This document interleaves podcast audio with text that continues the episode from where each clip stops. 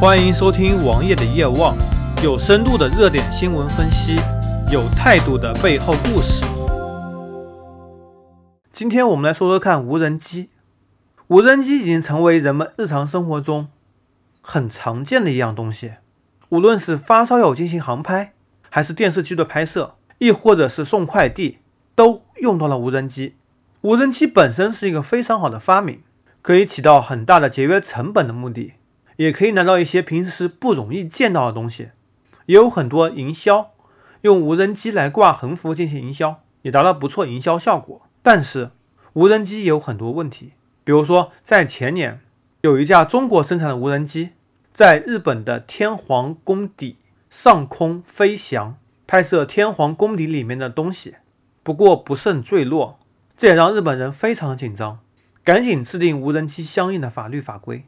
但是我国没有相应的法律法规，在欧洲很多国家，政府部门发明一项新型设备，能够捕捉无人机。这由于无人机窃取了很多军事机密，很多卫星无法拍摄到的画面被无人机拍摄到了。一旦和政治挂上钩，那这东西就会有很大的影响。而在上个月，杭州有一架无人机追拍客机事件中，无人机在客机的机场起飞。大家想想看。如果无人机撞上客机，是否会引发交通事故？是否会引发空难？而无人机的广播系统是否会对飞机的塔台通讯产生影响？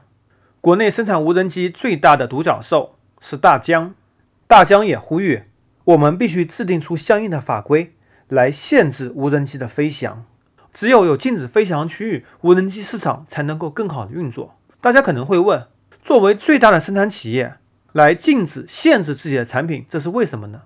其实很好理解，如果没有一个很好的无人机规范，很可能整个行业就会被政府叫停，这样大疆自然而然的失去了很多订单，甚至企业可能会面临生存考验。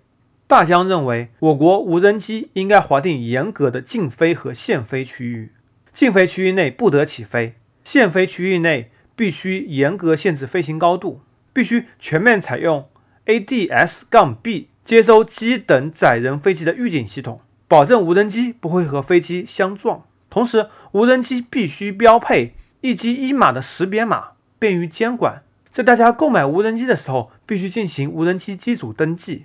这就和一些所谓的狩猎枪支类似了。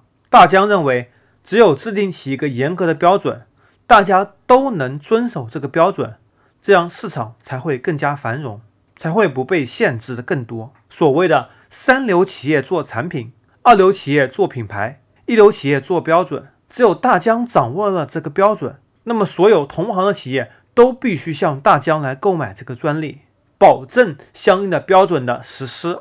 只有这样，对企业才是最好的。那么我们该怎么来看待无人机？其实这是一个时代的车轮，想要叫停无人机，这是不可能的。时代向这个方向发展了，就像去年高考作文。我所在的浙江省高考作文是：你怎么看待 VR 虚拟现实？VR 虚拟现实跟无人机一样，都是一个时代的趋势，时代的趋势，这两个词很接近啊。我们绝对不能逆时代而行，否则肯定会被时代的海洋拍打在沙滩上。搜索同名微信公众号，关注我。